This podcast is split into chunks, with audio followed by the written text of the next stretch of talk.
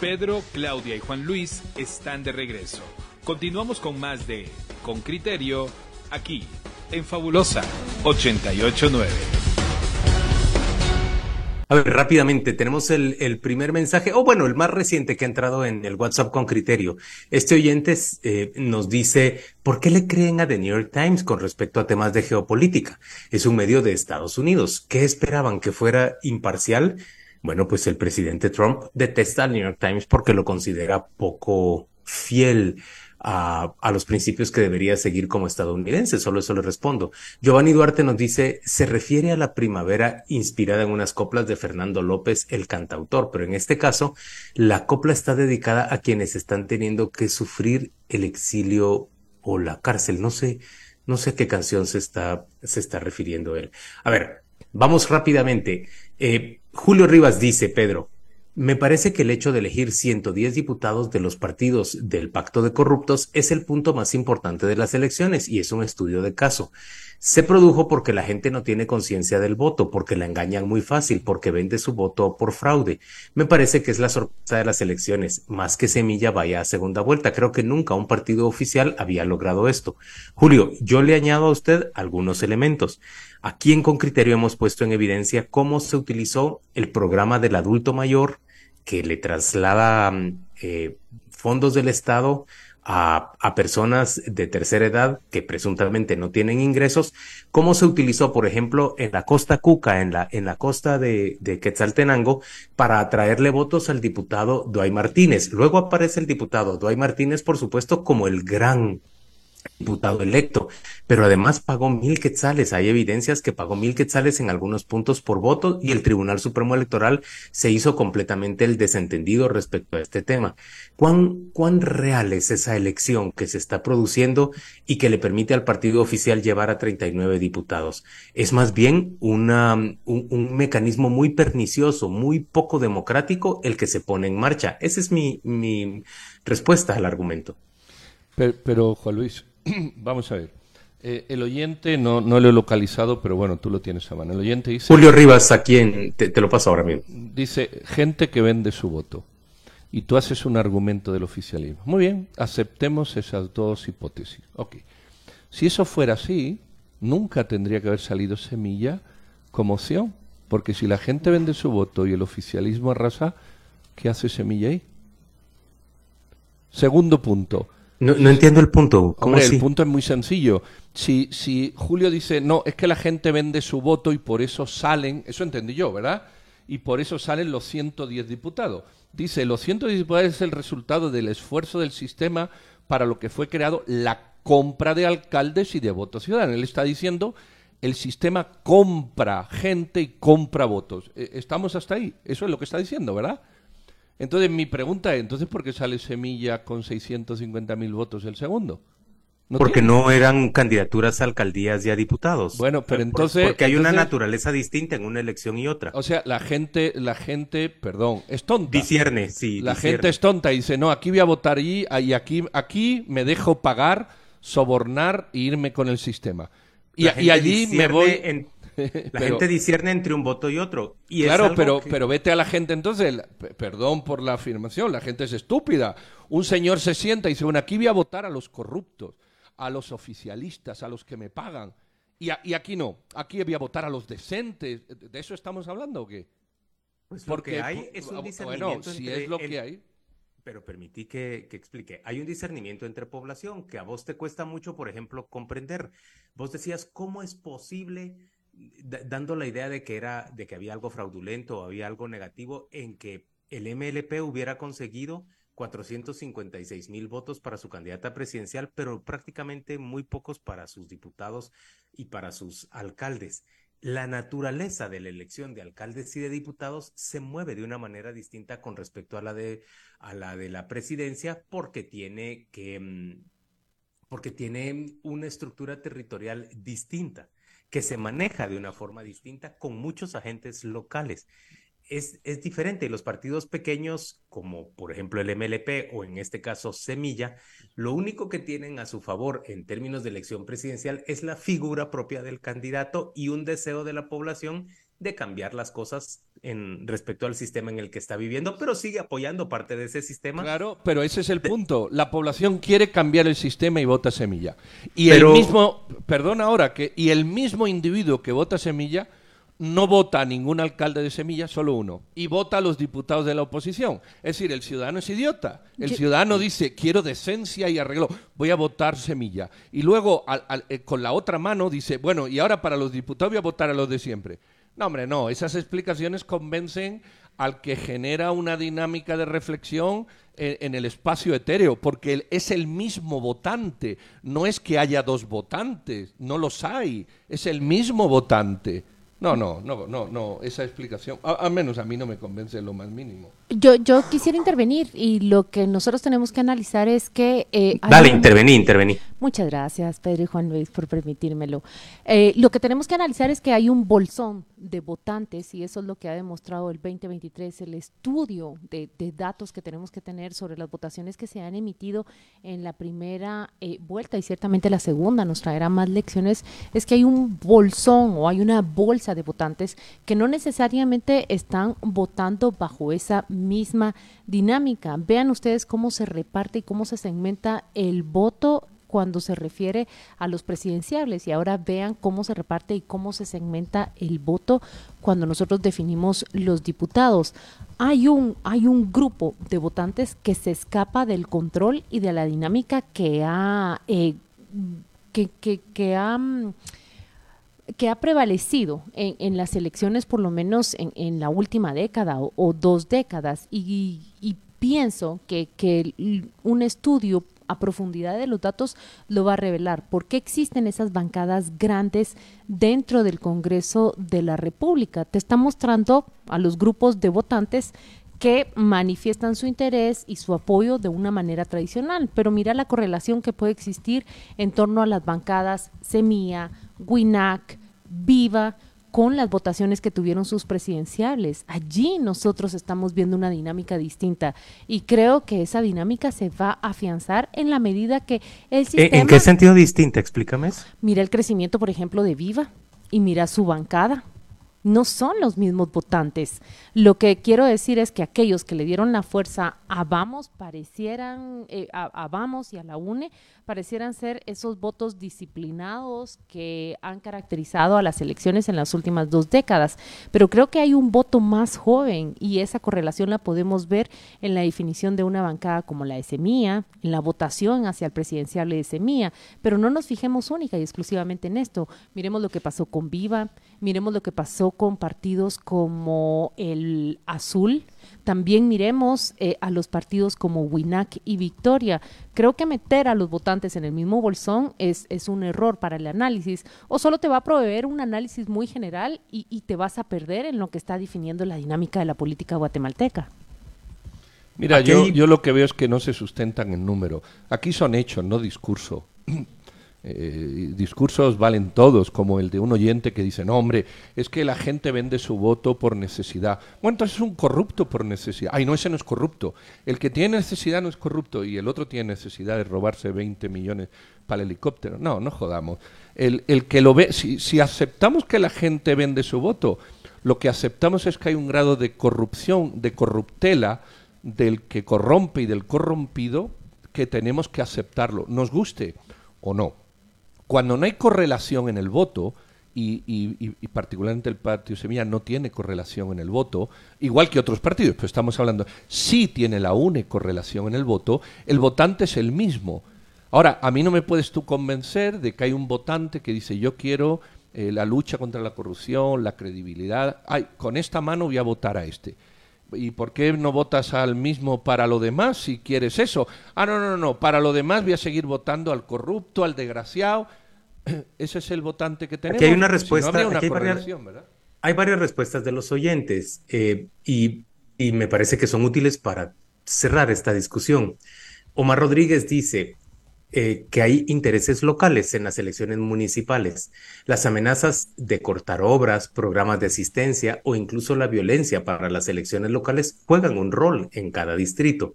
Por el otro lado, eh, Marvin Cis dice, No entiendo qué es lo que Pedro no comprende. Yo voté distinto en todas las papeletas, una para presidente, otra opción para alcalde y distinto para diputados. Y eso no me hace un idiota, dice él.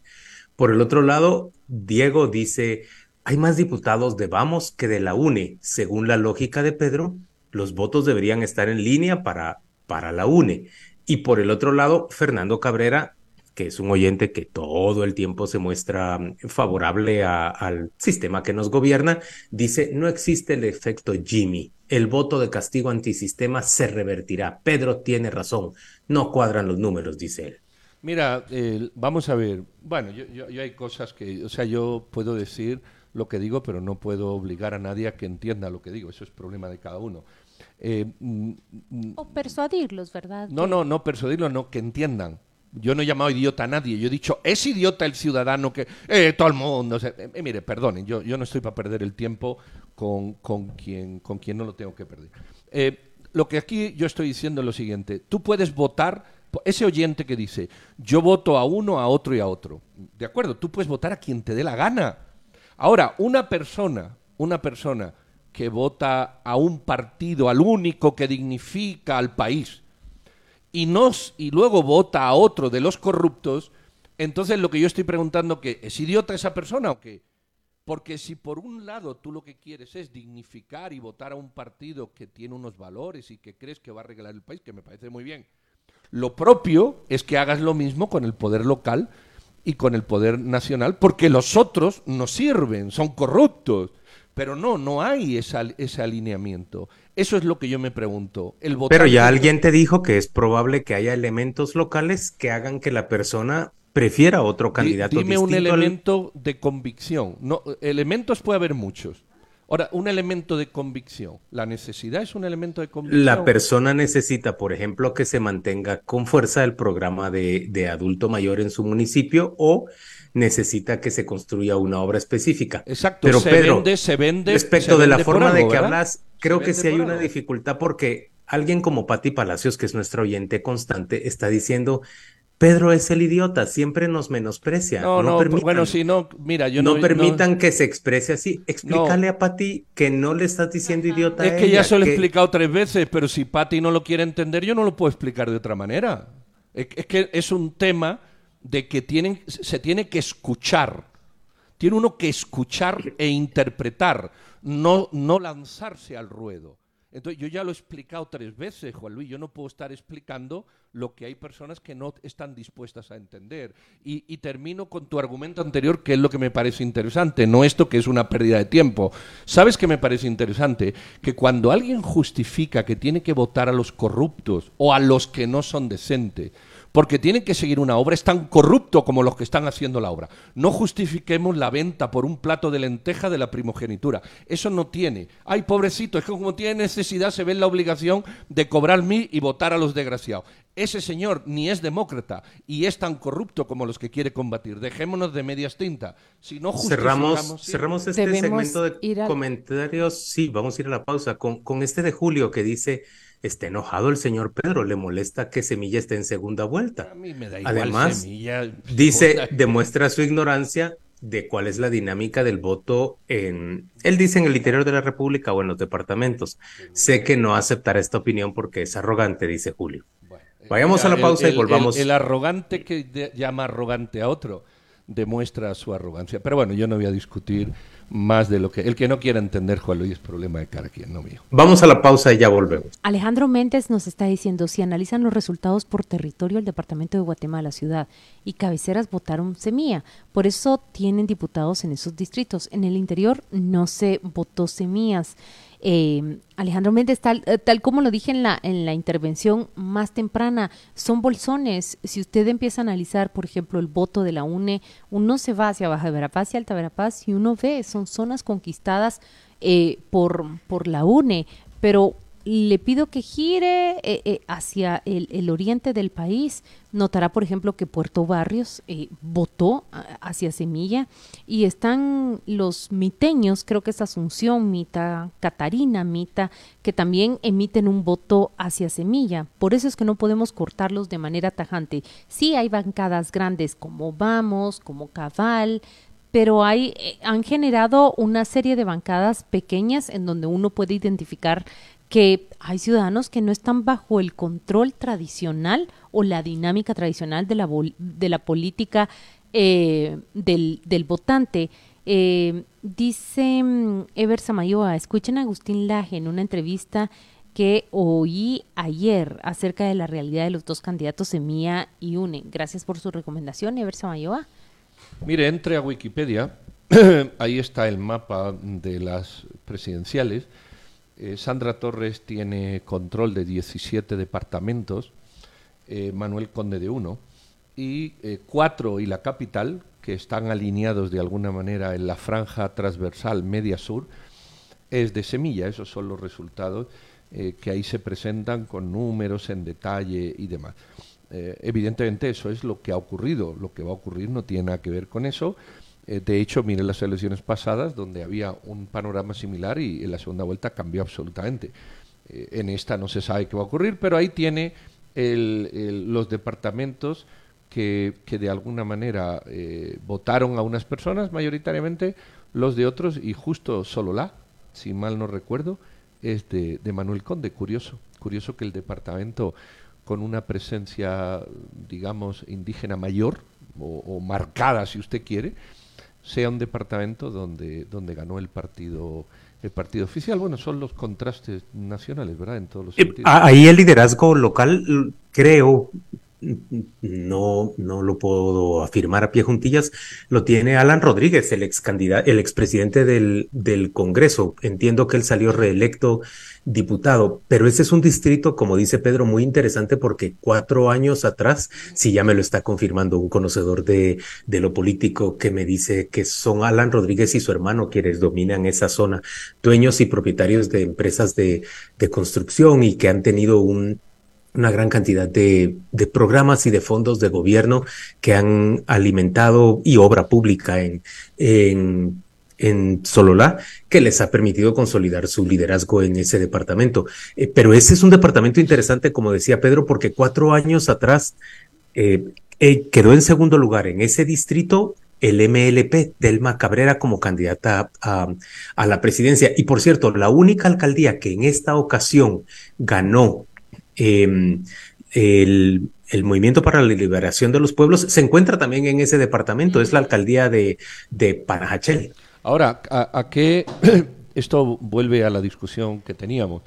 ¿A, qué obedece que un departamento mayoritariamente indígena, con un fuerte liderazgo, liderazgo si quieres, indígena o tradicional, eh, salga un año eh, con una significativa votación el MLP, ahí podríamos ver si tú quieres un paralelismo, y de pronto salga aquí el, eh, este personaje de, que, que, es un es un sucio vividor, eh, el que fue presidente del Congreso y se robó una cama mientras gente moría del COVID.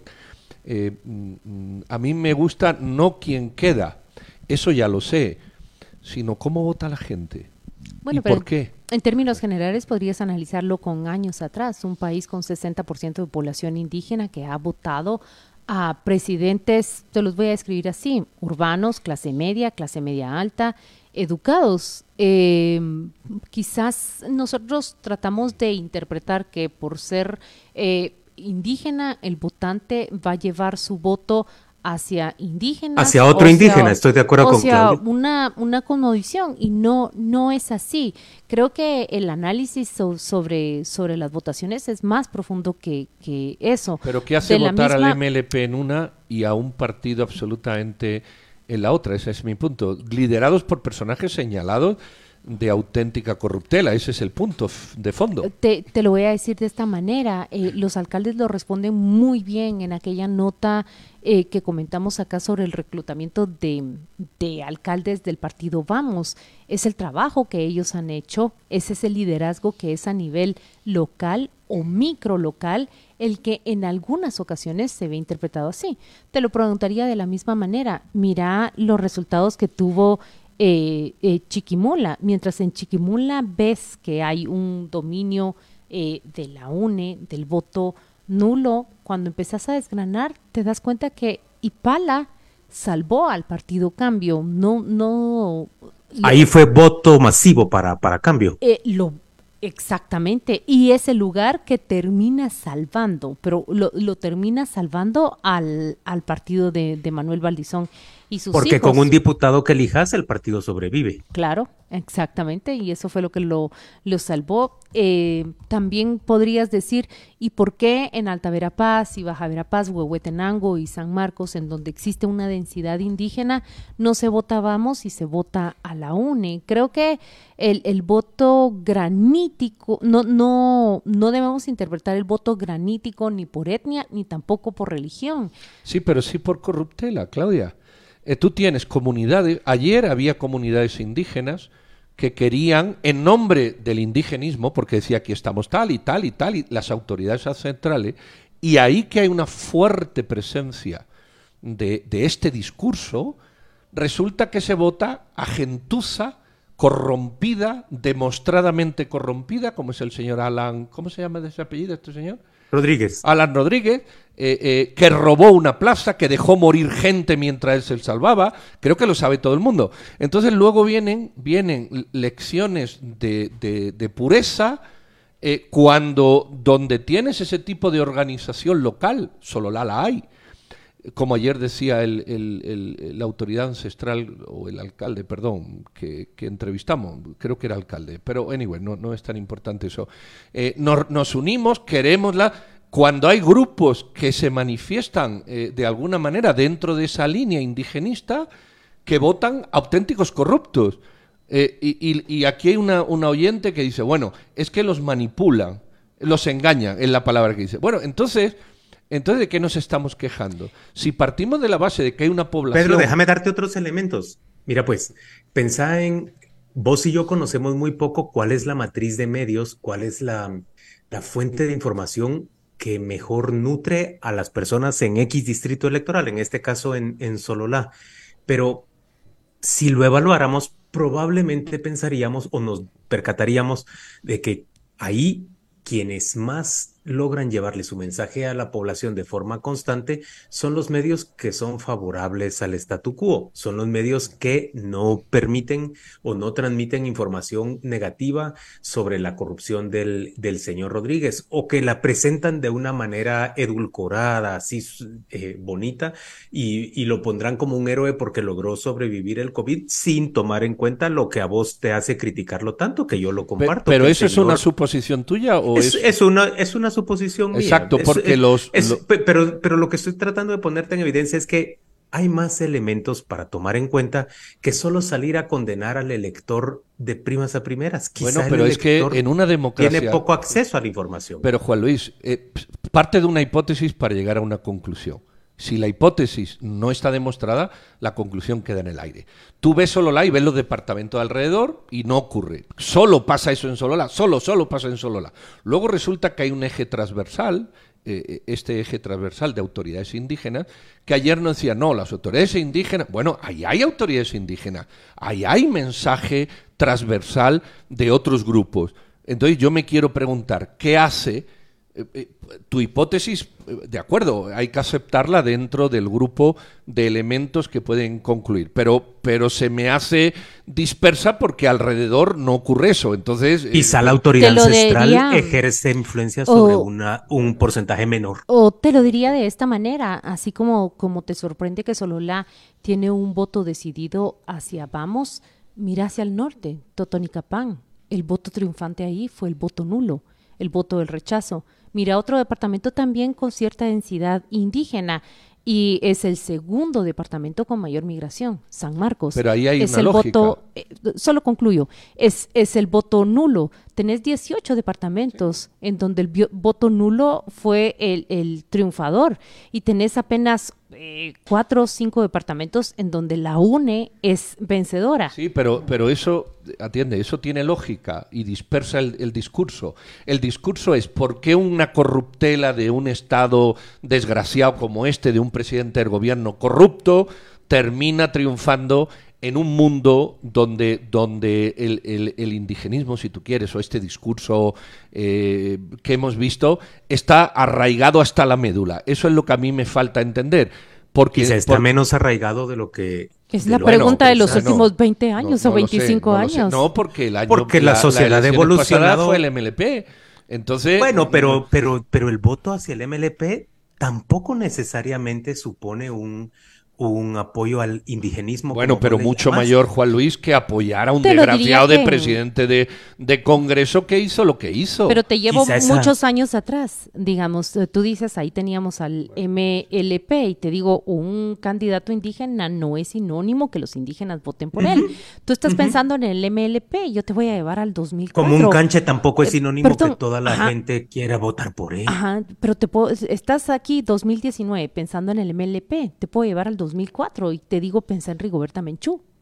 Es decir, no, no, no puedes apl- aplicarlo estrictamente así. Y Pero yo no es- comparto contigo, comparto contigo esa misma pregunta, porque un país en donde un segmento, ¿verdad? Un segmento de la población se supone debe estar más y mejor informada y conoce de las corruptelas de sus gobernantes, le sigue apostando al mismo grupo de partidos. Esa es una pregunta vigente y no ahora en el 2023, sino en el 2019, en el dos, bueno, en el 2015 el, el votante mostró que, que quería algo distinto, pero mm, vete al 2012. En el 2012 la pregunta que yo planteé es cómo Guatemala puede elegir a un general que está acusado, ya, ya no digamos de los abusos de derechos humanos, pero de sustraerle 400 mil dólares al Congreso de la República. ¿Cómo puede Guatemala elegir a Otto Pérez Molina, a quien le cerraron un caso por una transacción eh, dudosa, sospechosa y corrupta en el Congreso de la República? Allí tienes la respuesta. Y te- puedes retroceder hacia el 2000, eh, hacia el año 2000, 1999. ¿Cómo puede Guatemala votar por una persona que desde la tarima se confiesa eh, un homicida? Esa es una Entonces pregunta solo hay, válida. solo hay una conclusión. Solo hay una conclusión con ese razonamiento. La gente es comprada. Los votos se compran y la gente se vende. Y, y esto nos vuelve al ciudadano. Tú no puedes Creo que esas contra- conclusiones tuyas perdona, tan perdona que la haga, pero déjame que la haga. Son las que irritan a la gente. Pero déjame porque- que la haga, Porque no entonces pareciera que estás acusando a todos de algo que, que yo creo que vos no lo estás tratando de acusar. Bueno, pero déjame la que quiero termine. creer, pues. No, yo no estoy acusando a nadie de nada. Yo estoy diciendo que lo que Claudia ha dicho solo te lleva a una conclusión. Hay votos que se compran y se venden. Y cuando un país quiere y abre la boca y proclama contra la corrupción y los votos se compran y se venden porque no hay otra explicación para que en ciertos lugares a través de la historia triunfen determinados votos, no podemos, eh, eh, no podemos eh, tirar la piedra, esconder la mano o rasgarnos las vestiduras, sino aceptar que mientras haya votantes en un país que vendan su voto, y haya individuos que lo compren, me parece más grave el que lo vende que el que lo compra, porque no hay venta si no hay compra, eh, mejor dicho, no hay compra si, si no hay personas dispuestas a venderle, no vamos a avanzar absolutamente nada en el debate. Y nos lleva a lo mismo, hasta que el ciudadano responsablemente no eh, eh, haga su voto libre y no condicionado por un dinero, por un favor, por unas obras o por lo que sea, aquí no hay manera de avanzar, perdona.